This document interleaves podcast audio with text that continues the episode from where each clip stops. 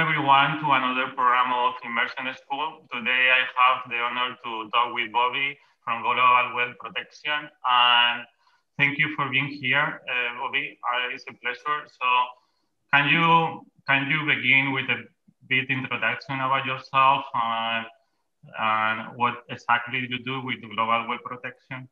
Sure, sure. Um, and thanks, Alejandro, for having me today. Um, my name is Bobby Casey. Uh, my my company is Global Wealth Protection. A um, little bit of background about myself, I'll, and then I'll get into the company. Uh, I I live in multiple countries. I've got two home bases, going on three actually. It looks like this year we'll pick up another home base in a third country. Um, my main home primarily is in Latvia. I also have a place in the United States, which I spend uh, a minimal amount of time, but I do have a home base here, and then uh, looking to pick up a third home base in Mexico this year. Um, I have been a digital nomad, let's say, or location independent. Uh, I've been a location independent entrepreneur before the term digital nomad existed, so more than more than 20 years.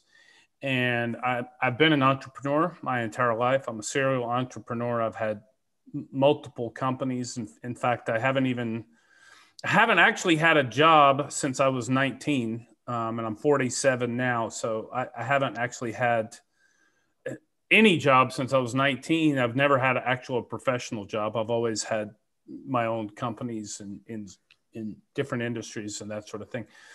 Um, I grew up in an entrepreneurial family where I was raised kind of in the mindset of having your own business. So um, for me, you know, I was fortunate in that regard to be raised in that uh, kind kind of mindset.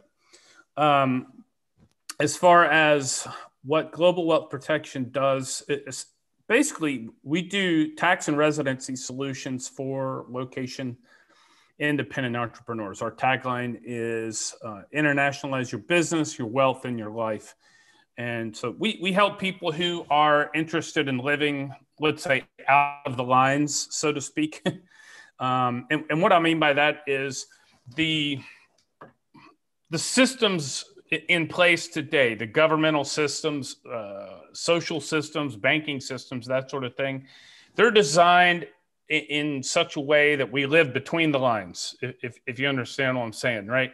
So if you're from Miami you live in Miami, you have a job or a business in Miami, you have your home in Miami, your bank accounts are in Miami, maybe you've got some uh, investment properties or something in Miami, but everything is within the lines. You're you're abiding by the systems that are designed, and the problem is, um, those are kind of old paradigms from the industrial age, uh, whereas we we now live in the era, the, the technological era, the technological age, so to speak, where we have a lot more freedom of movement. We have the ability to live and work and live our lives all over the place. You know, literally just this morning, um, my wife and I were discussing where we want to live um, over the next couple of years. Like, where do we want to spend our time? And I asked her, I said, you know, if everything is ideal and everything is perfect, where do you want to spend your time?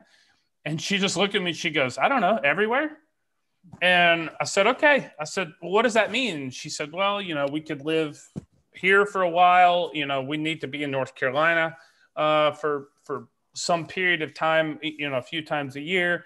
We maybe we can go back and forth. You know, a few months at a time in Mexico, that sort of thing. And if you think this was um, really like 20 years ago, this was not really well, it's it's not that it wasn't possible. It's just that it wasn't very practical and cost effective because, you know, 20 years ago, if you traveled to another country and you came home and your cell phone bill would be like five thousand dollars, right, for the month while you were gone, um, because and, and, that's not practical for somebody who is um, a small business owner, an entrepreneur, or, or, or a freelancer, or a solopreneur that might be possible to have that $5,000 phone bill if you're an executive for a huge company and the company's paying your phone bill. But as a solo entrepreneur or running a small business or doing freelancing, come on, you can't you can't endure $5,000 a month phone bills on a, on a regular basis. But technology over the past 15 years has, has improved so dramatically that we have the tools at our hands that we can, and not only entrepreneurs, but even employees now. I mean, you look at what's happened over the past year during COVID, we've got even like General Motors, one of the oldest stalwarts of industry, basically announced, I don't know, some few weeks back that all 30,000 of their office workers are now remote. They're now working remote. And that's General Motors, one of the like yeah. most more, boring most industrial companies. Yeah, most conservative, boring industrial company in the world. And they're on board with this remote work thing because technology makes it easy. Um, and and so now we have the ability the ability to do this and, and it just kind of makes things a bit more interesting. Um, so anyway, I, I guess this is kind of where, where we are now. And these things get more complicated from a uh, structuring standpoint because, like I said before, the governmental and the social and the banking systems are designed around this old paradigm. Um, and if you don't believe me, go to your bank and say, you know, uh, I want to open a bank account and they say, Where do you live? Well, I don't really live anywhere. You know, I live a couple of months here and a couple of months there. And they say, Well, tell me about your business. Well, I, my business is completely virtual. I have an e commerce store and I outsource, you know, my warehousing and fulfillment. And they say, Well, where's your office located? Well, I don't really have an office and all my workers are working remote. And what happens is you're outside of those lines. You're you're living outside of the lines of the systems, and they don't know what to do. Right? They kind of it breaks their brains to to think like, you know.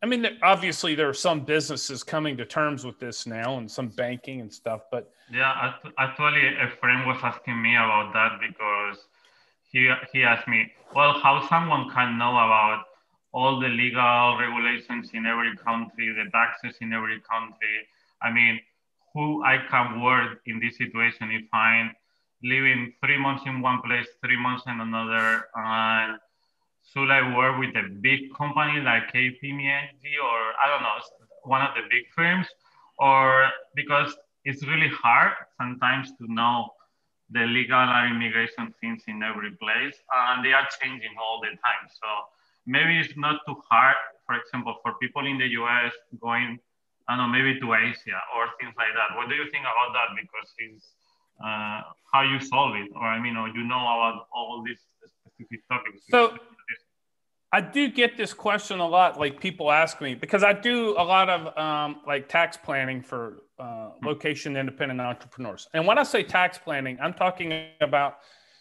we kind of uh, address their current situation and optimize uh, their situation to minimize taxes. So maybe we discuss residency, how and where to get residency to optimize their personal situation, how and where to register their company so they, you know, have the best situation.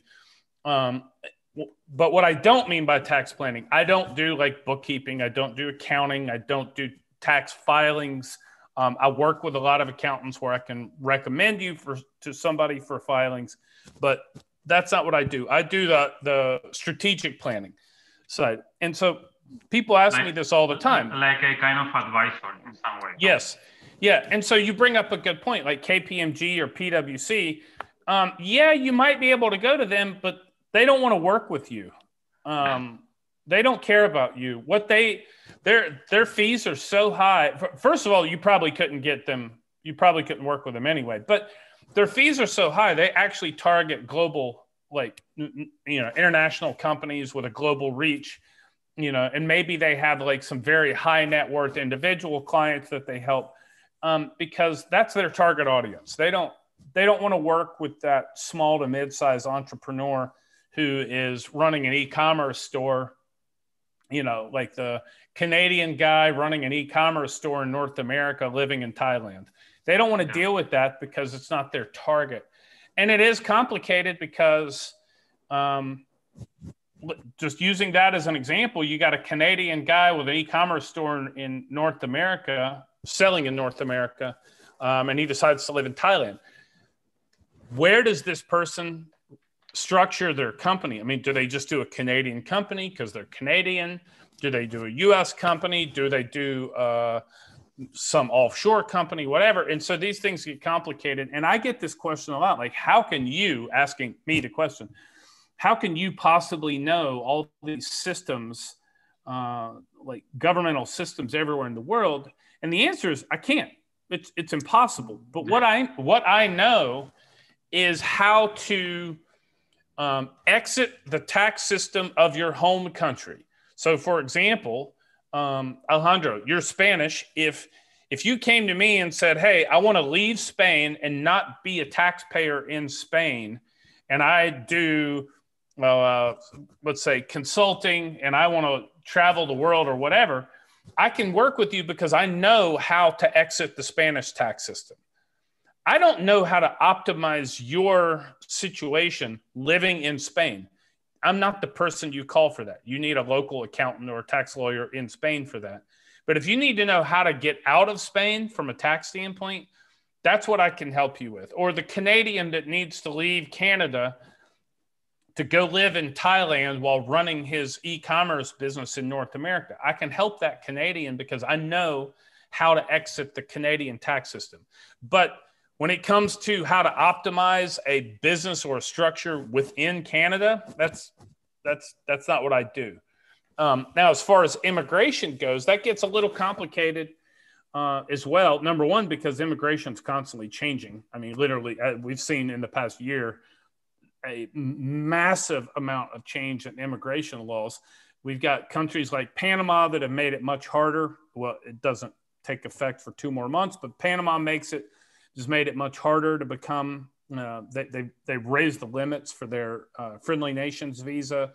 Uh, we've got other countries uh, that have raised their investment, like residency by investment programs. Some of your countries, like Cyprus, have eliminated their citizenship by investment programs. Um, and then we've got other countries, like some of the small island countries, like Barbados, that have give that have created these digital nomad visas that make it like super easy to go to places like that.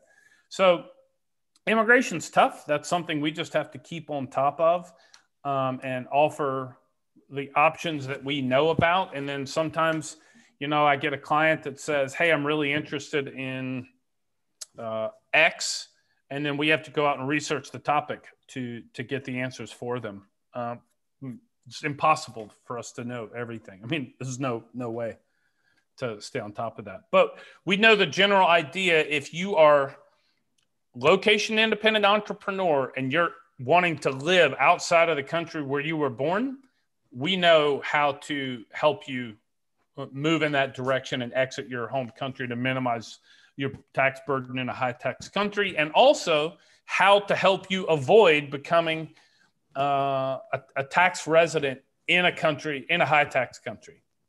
So, like for example, um, if if I were a, and, and I'm, I'm, targeting you a little bit on this, but okay. if if I were a Spanish person, um, one of the last places on earth I would move uh, to, to to claim as my residency is the U.S. Um, that's and I say one of the last places from a tax standpoint, it actually literally is the worst country on earth to become a tax resident. Of all 200 plus countries, the US is by far the worst country on earth to become a tax resident of. Can you give a bit more details because you think it's the worst, the US? Because because the... because the, the US the US is one of only two countries in the world, what I call a tier four country. They are a citizenship based worldwide tax system. So now I say citizenship, but from a tax standpoint, a green card holder is the equivalent of a, of a citizen from a tax standpoint. So if you if you come and become a resident in the US and you, you have your green card and you say, well, I really want to leave the US, well, it's not so easy to give up your green card. I mean, you can, but some people are like, man, I worked so hard to get this green card. I don't really want to give it up.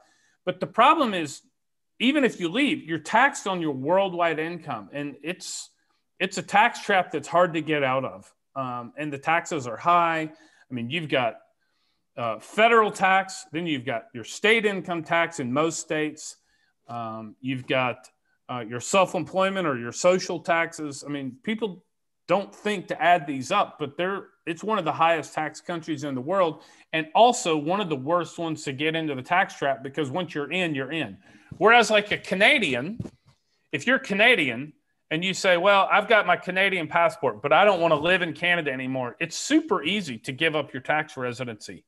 But you can still be a Canadian citizen, but you give up your tax residency. It's super easy. But the last place in the world I would want a Canadian to go when they give up their Canadian tax residency is the US.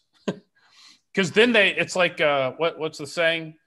Uh, you're jumping, jumping out of the pot into the fire, so to speak. Like it doesn't make any sense. Not, not from a tax standpoint. Now, of course, there can be other reasons you choose to live in the US, maybe opportunity reasons, job reasons, you know, personal family reasons. I'm, I'm talking purely from a tax standpoint. Yeah, because I interview many people that are here in the US and they come to create their business because venture capital is the opportunities in venture capital are bigger. It's more possible to make grow your company, maybe to sell it. But from the tax perspective, I don't know if this is the best way because it's like having a partner in the 40 or 50 percent. It's, it's insane. Correct. Yeah. Actually, if, if you put all these numbers, like five years you live in the US and all the taxes that you pay, maybe you have for one or two houses. I mean, for a, for a good engineer or someone like that. So it's it's a bit insane, no? So well, but but uh, like you say, like a lot of people come to the U.S. for the opportunity, but see, we do live in an environment now where you don't actually have to live in the US to access the opportunity of being having a business in the US. You don't have to live here. You don't have to have a green card. You don't have to have tax residency in the US. I mean, depends on the business, of course. If you're going to open a a chain of brick and mortar stores like hair salons or you know retail outlets or a plumbing business you know it's going to be difficult because that has you know what we call nexus, a physical connection to, to, to the location.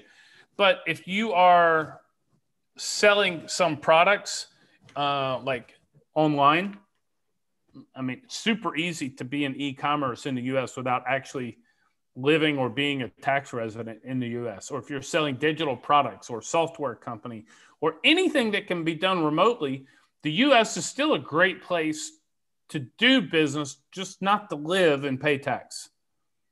Okay. Like if I were, if I were, because right now we do live in a in an age where even big companies, like we mentioned before, even big companies, they're not even like maintaining office staff anymore. That it's not even necessary. Like you could still have a company here. You can still have your workers or employees or contractors here, um, and you know, depending on the nature of the business, like if you had a, if you could come and go like on a tourist visa, maybe you could come and get your work done a month at a time and go live somewhere else.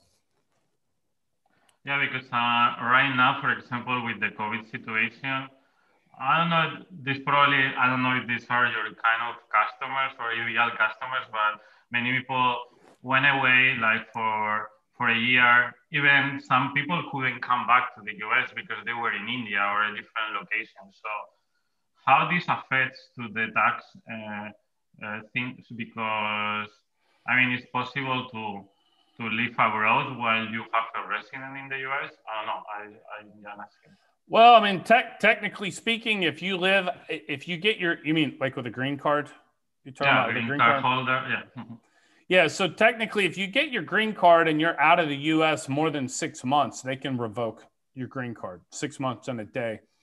Um, now, I know during COVID, they've been giving a lot of exceptions to this, like people who, let's say, you mentioned India. Let's say you were Indian and you were in the States living on a green card, but then you went back to India, maybe for family reasons or something. They've been giving exemptions to to these people uh, for mainly because of COVID. I don't see that as being a long term strategy, but if you if you have your green card though, I mean, you're still taxable in the US because it's the same as being a citizen from a tax standpoint. You're taxable on worldwide income. So if you left the US on a green card and went back to India and you're earning money or you're running your business or whatever, uh, you're technically still taxable in the US.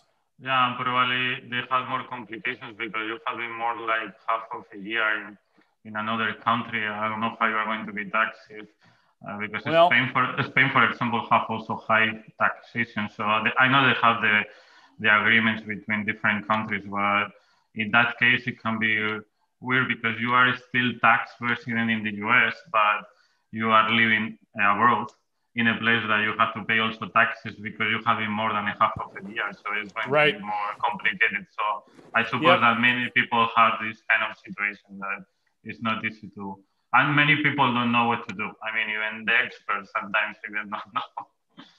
Yeah, well, I mean, so like for example, let's say you were Spanish and you had a green card and you went back to let's say Madrid or something, and you're in Madrid or in Spain for more than half a year. Well, now you're you're actually taxable back in Spain again, because most of Europe the uh, the rule is if you're there 183 days a year, you're you're a default tax resident.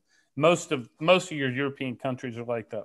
There's a couple of exceptions, but um, so you would technically owe tax in Madrid or sorry in Spain on your worldwide income. Um, but then there's a tax treaty uh, between Spain and the U.S. So you would pay your tax in Spain. You would make a you would make a uh, you would file your tax return in the U.S. But then you would submit proof of payment of your tax to Spain, um, and, and, then you would get a tax credit, what they call an FTC, a foreign tax credit back in the US. So let's say in, in this case, for example, let's say you paid, uh, uh let's say you made a hundred thousand and let's say the tax rate in the US is 30% and the tax rate in Spain is 40%. And let's say you paid 40,000 in Spain and you owed 30 in the US, well, you would take a tax credit um, back in the US and you wouldn't owe anything because you paid more than the 30 already to a country with a tax treaty. Um, but if, if it was flipped the other way, if the tax was 30% in Spain, but 40% in the US, you would pay 30,000 in Spain and take a 30,000 tax credit in the US. And then you would pay the difference, the extra 10 you would pay to the US. Now that gets way more complicated if there's not a tax treaty. Like, um, let's say Pakistan, for example. Let's say you were living in the U.S. on a green card, and you're from Pakistan, and you go back to Pakistan for six months. Um, to my knowledge, there's not a, a tax agree a tax treaty with Pakistan and the U.S. So will pay double or something. Then you would basically owe double. Yeah, you would basically owe double. Yeah. Oh, wow. uh, it'd be pretty terrible. Yeah. So in that uh, case, in that case, you have to decide, right? So in that case, you kind of have to decide what am I going to do, right? Because it's not practical to pay double. Um, so you might say, well, I'm not planning to go back to the U.S., so I'm going to give up my green card and just not pay and then you lose your green card and your, your, your residency in the U.S. Now that doesn't mean the the U.S. doesn't consider that you owe it. They still claim that you owe that tax, but you know if you don't go back, you don't go back. So kind of kind of. Well, like, I, I suppose that there is another different situation for permanent travelers, people that uh, leave the U.S. for example, and and they are traveling to Asia three months, another three months to a different place. So you will have to to to do your normal taxes with the US, I suppose. Not necessarily. No. If you were if you were an American citizen, um, we're going to leave green card holders out of this because green okay. card holders, of course, if they technically yeah. if they leave more than six months, they need to give up their green card anyway, and they can have it automatically revoked. So we'll we're going to discuss this from a U.S. citizen perspective. If you're a mm-hmm. U.S. citizen and you go, let's say, live in Thailand three months and Bali three months and uh, I don't know Japan three months or whatever, you can qualify for the foreign earned income exclusion. Uh, so you can earn about 110,000 plus you get a housing allowance which averages around 50 grand. So let's call it 150,000 just for simplicity's sake. Um, so you can actually, if you qualify for the foreign earned income exclusion, doing that digital nomad thing, you can do that as an American. Um, that works, but then you have to qualify for the FEIE, foreign earned income exclusion, under two different methods. So you one if, you mean you have already your income from the US in that case, and you are traveling. Okay. It doesn't matter where your income is from. Okay. Okay. So if you're an American, technically you're taxed on worldwide income. It doesn't matter where you live. Okay. Okay, because it's a citizenship-based taxation, but um, but you do have some exemptions. Um, so you have the foreign earned income exclusion, and if you qualify for that, it's only earned income. So it's only like you're if you're earning profit from your business or a salary or something like that. Um, it, what doesn't count is if you're earning dividends, capital gains, uh, interest income, that sort of thing. All that income, any of that investment income, capital gains, dividends, royalties, uh, interest income, any of that stuff, you can be, you can never ever go back to the U.S. again, and you still have to pay tax on all that to the U.S. Okay, so if you're trading stocks and you make $100,000 a year in capital gains and dividends, and you haven't lived in the US for 20 years, you still have to file and pay tax on that income 100% tax. You don't wow. get any you don't get any benefit there. The only benefit you get is on earned income. Income earned through profit of your business or salary or you know that sort of thing.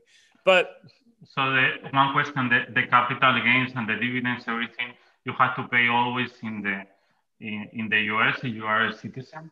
Yes, correct. Oh wow, oh wow. So that is that is really bad. I mean, for someone that left the US for like 20 years or something like that. Yeah, I mean it's it's bad. If you're an investor, um, let's say you decide, you know, I've I let's say you're an investor in the US. You sell a company for a few million dollars, let's say five million bucks, and you turn around and reinvest that money and you're effectively retired. I mean, it's not big money retired, but you're retired.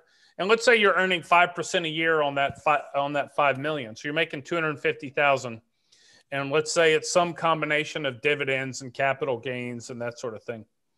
Um, you're going to pay, and let's say you decide, okay, I'm making this uh, dividends and capital gains off the investment income.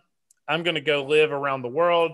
I don't want to live in the US anymore as long as you still maintain your U.S. citizenship and that that blue passport, um, you're going to pay full tax on that investment income back to the U.S. Well, yes.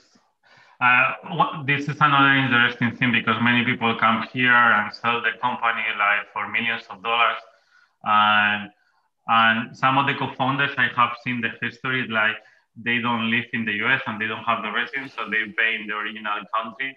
And maybe it's more beneficial. I don't know.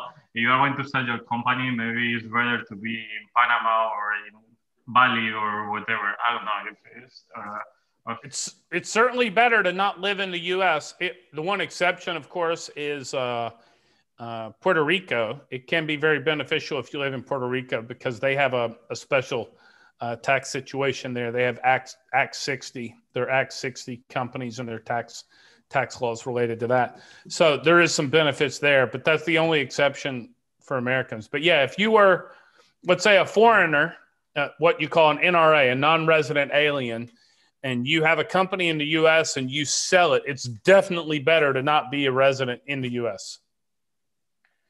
Uh, yeah. Um, now, if you were an American, if you were an American and you were going to sell your company, you're much better off moving your company to Puerto Rico. But that means you also have to move to Puerto Rico. Yeah. And well, I, I think that something interesting also is like the criteria to move to a different country because many people haven't traveled a lot. I don't think, they always think, oh, because I have lived like 20 years, the best education is in Spain, the best health system is in Spain. And, and later, if you travel the world, you realize like, I don't know, I can go Kuala Lumpur and they have a great health system, for example. Right. Or, you, or, or Bali or Panama and your income is from outside this good tax system and they have good weather because it's sunny. I don't know. So what do you think are the kind of criteria that people choose to live in one country or another, independently of the tax? Because I think that you you said before, like normally when someone comes to you, you are going to recommend what is best, but I believe that sometimes people don't know that other countries can offer a lot of things. So sometimes it's good to know all the options before taking a decision, no, and say, well, maybe Asia is really good, but well, I don't know if you your customers maybe are in Asia or Latin, eh, sorry, in the US or Latin America, maybe it's not too good. I don't know. There are many factors that you have to consider, no? Well, for sure. I mean, for, first of all, you got to consider the person individually first, right? Like one of my best friends um, lives here in North Carolina. His idea of going of traveling is driving to the beach three hours away. Like yeah he he hates traveling. He doesn't like going anywhere. the The idea for him to go to another country is already like mind blowing for him. He just he doesn't comprehend that. It doesn't work for him. So, and, and that's completely fine. He doesn't have a bad life. He has a great life and he has a very successful business. He does very well for himself. But the mentality of the person, I think, is critical that you've got to be more of an adventurer and you've got to be more open minded uh, and you've got to be more like willing to kind of go with the flow because I mean, you obviously have moved to a different country. I don't know before, but you've done it at least one time, right? Um, and so you you kind of know like when you move to a new country, there's you always have to be prepared for the unexpected. You have to be prepared for um, some difficulties, some struggles. You know, there's always language barriers. There's definitely cultural barriers when you move to different countries. Um, and a lot of these things are so uncomfortable for people that they just like I, have seen a lot of expats, like especially American expats, they'll go live somewhere abroad for a year or two, and then they come back to the states because it was too hard for them they just couldn't handle it. It was too.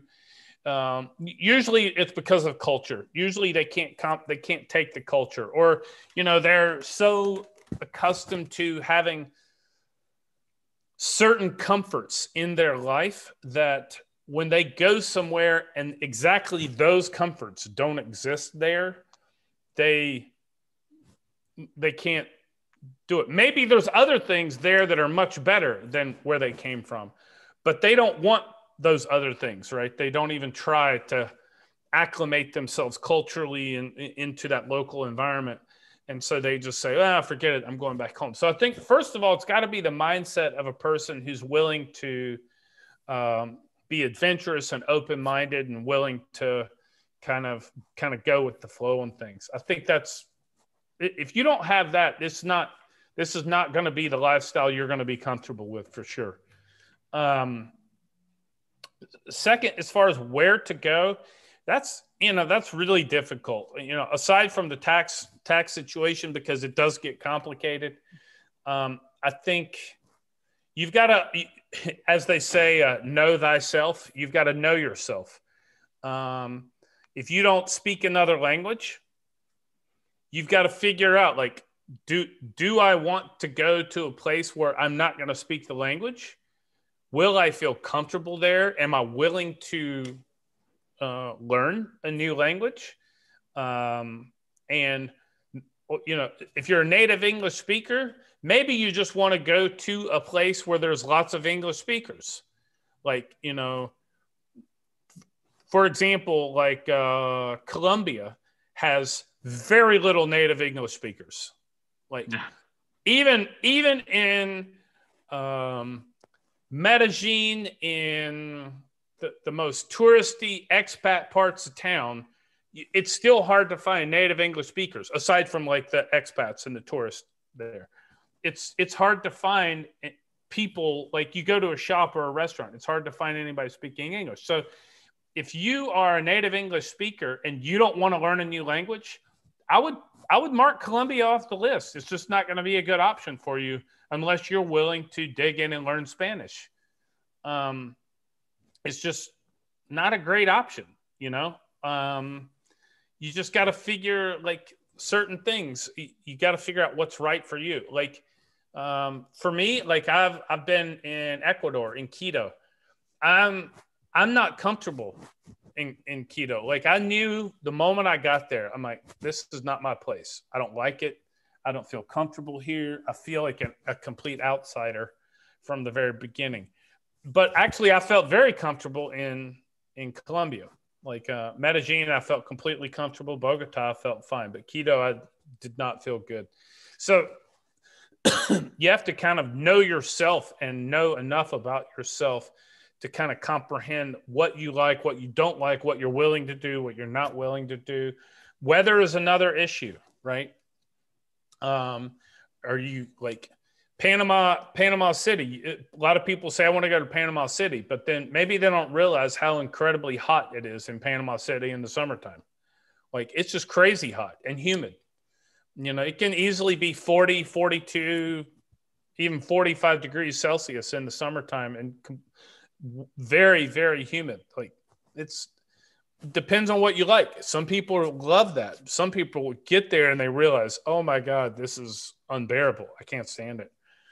Yeah, so I said, that maybe they want to do like not being a permanent traveler and I'm sorry a permanent traveler and mm-hmm. and being three months in Panama. For example, I, I, I, don't like Miami too much in July or August because of the same reason. But yeah, or even or even Madrid is the 40 degrees in, in summer uh, for Celsius. Madrid's so, another one that's crazy hot, right? Especially yeah. in the summertime. Yeah, so I would like to be more in I don't know Canary Islands maybe. I don't well. The taxes in Spain are not great. That is the only thing that I, uh, are very similar right. to the US. Well, okay, so that brings up another point then. Uh, the other thing is, it's always better to live as a tourist.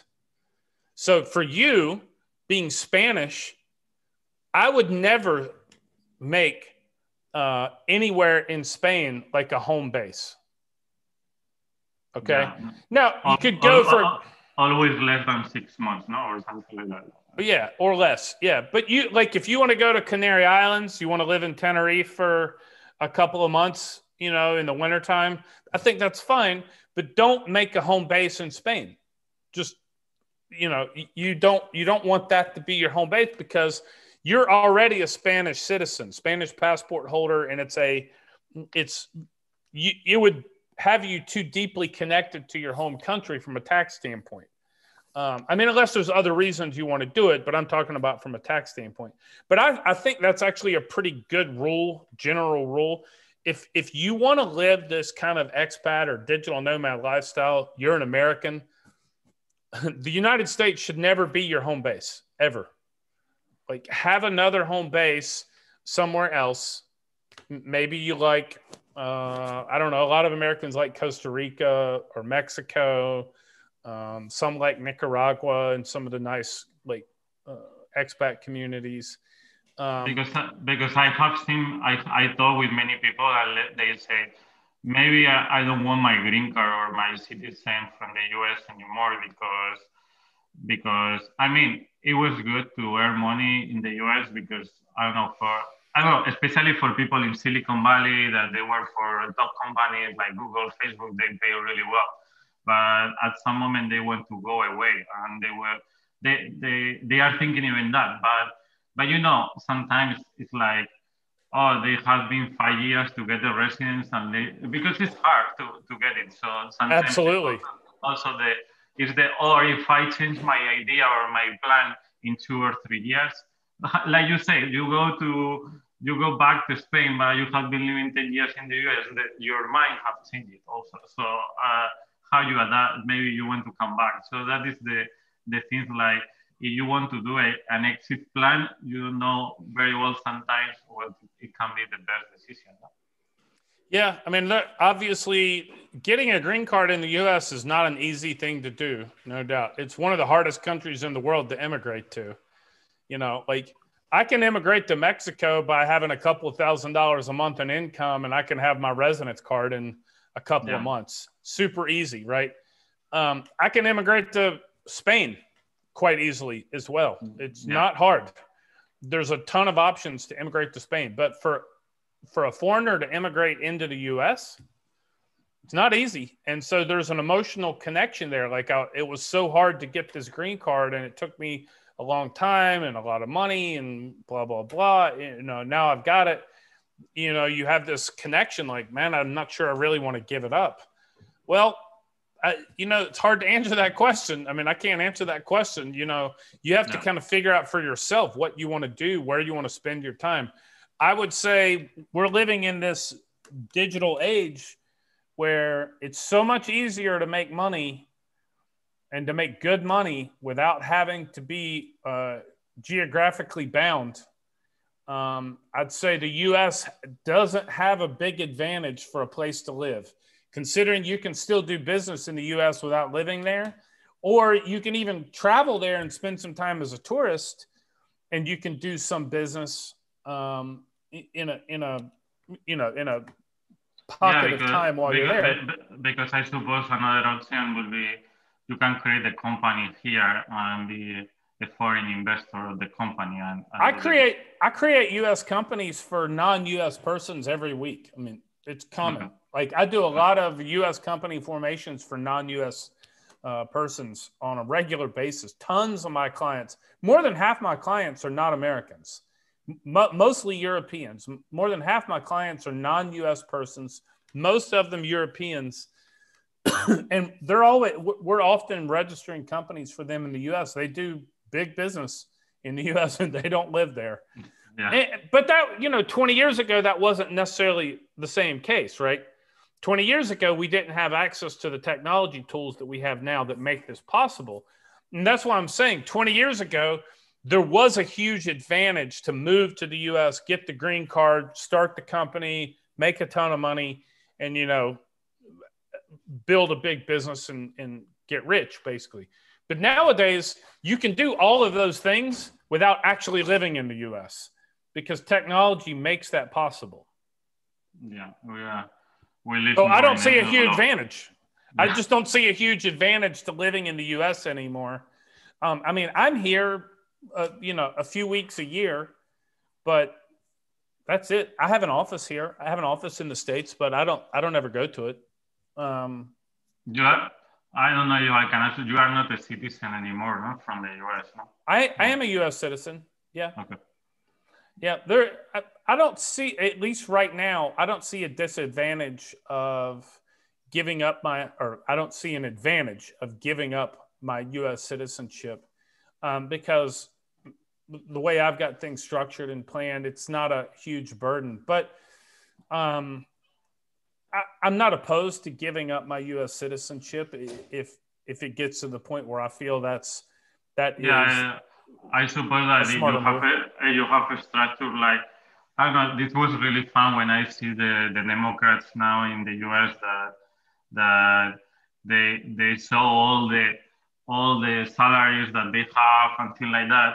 But you see that they have companies outside also. And it's like, well, they they want to increase the taxes and everything, but they still have their own the same structure like every kind of rich person. So it was funny when I, I was thinking.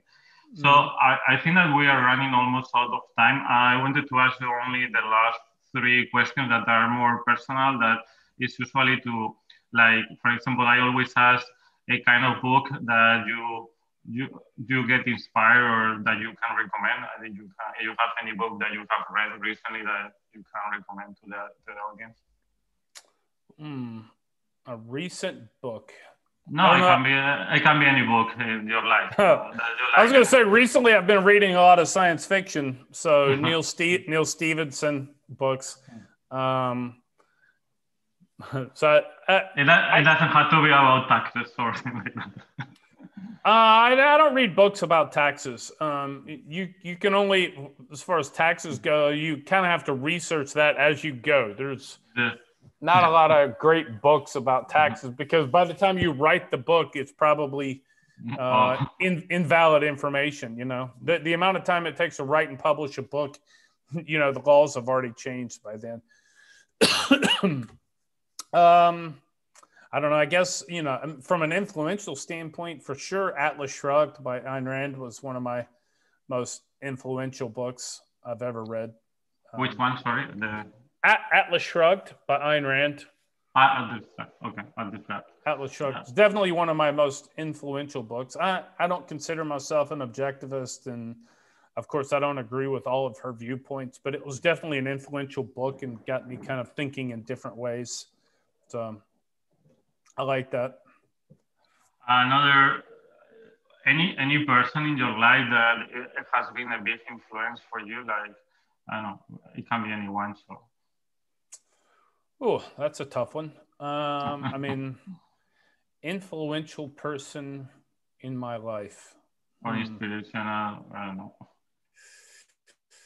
Uh, I mean that you know I read a lot, so I, I find like I get a lot of in, influence from authors of books, um, as far as like individual mentors and that sort of thing. I mean, yeah, yeah I, I, have some I have some individual mentors, but I'm not going to mention them um, on here. Of course, you know I think I was somewhat fortunate to be raised in a more entrepreneurial family, so I can give some credit to that to my dad yeah. uh, as being an so. influence on kind of not raising me in it, like a lot of my friends at the time who were raised to you know go to college get the corporate job and work your way up the ladder kind of mentality because um, to me to me that type of lifestyle seems pretty soul draining um, i don't know maybe maybe it's a great life because i've never lived it but to me it seems at least for my personality it seems like it would be kind of uh, soul like, draining it seems also that you are not thinking to retire because you're always doing things that you really enjoy. I mean, uh, there are people that like to follow fire this movement about financial independence retire early. yeah, like, yeah. I could not just put doing things after 40s. No, it will be very boring. No, only the something that you really enjoy. No. That fire movement is kind of interesting. I got a lot of friends that are interested in that and, and it's kind of an interesting idea but i kind of you know you have to take pieces of what makes sense for you like the fire movement financial independence retire early um, but what is what does retire actually mean for you right what does that mean to retire to me what it means is like I have the ability to make choices because of my financial independence. I might choose to uh, start this new business, or I might choose to uh, do consulting, or I might choose to do this, but I don't choose them out of a necessity to make a paycheck to keep a roof over my head and food in the kitchen um, every week, right? And so I don't. Whereas if you if you're not financially independent, you a lot of your choices are money driven. Um, it's it's why honestly you see most of the greed in uh, people with less money. Actually, greed is more prevalent in people with less money because they have more immediate need for earning that money right then because you know they they need it right now. Whereas a lot of times you see wealthy people aren't very they don't really they're not that greedy. They're not that money focused because they've already met what is it the maslow's hierarchy of needs. They've already met all their like human basic human needs and so there that gives them the mental and emotional freedom to make uh, better choices whereas if you if you're not meeting your basic human needs a lot of times you're making choices out of greed because you need need need money right to to pay the rent. And, and the last question will be any habit that that you have adopted recently. It can be anything like I don't know. Some people, well, not recently. I mean, in your life, like any example, any what I've adopted. A habit, habit like uh, like for example, some people decide to wake up early. Other people uh, decide to run. Other people try this kind of diets, the ketogenic. I don't know any kind of thing that can be that you adopted and, and you um i have started running lately the past couple of months i've been running a couple of times a week yeah. um and then i recently changed my workout i'm using this uh it's called an x bar elite uh, the letter X B A R Elite. Um, mm-hmm. I changed my workout to using this X Bar Elite. It's kind of an interesting workout. It's a short workout. It only takes about 15 minutes, but you do it um, almost every day of the week. And it really, you, you, basically work your muscles out to failure in a very short period of time. So okay. I just changed my workout to this. And also, it's good because it's a piece of equipment that's easy to travel with. It's a bar and uh, a, a, a set of resistance bands. So it's easy because I travel a lot. It's easy to throw it in the luggage and carry it with you and your carry or your not carry on, but your check bag. Yeah, you have your kind of a small gym everywhere. So yeah, um, yeah. exactly. Yeah. So yeah. I have changed my workout to using this. So uh, that's another relatively I, recent habit. I have been using a lot the bars, but probably it's not the same because you don't have the bar. But yeah, you should check this thing out. X Bar Elite. It's uh, it's a good one. I will check it. Yeah. So thank you so much, Bobby, for your time. I, it was a pleasure to meet you. Uh, yeah, I all the best, uh, and I'm I'm glad that you are helping people to to do this because I think that is very important because we don't have this kind of education and we don't know about all this stuff.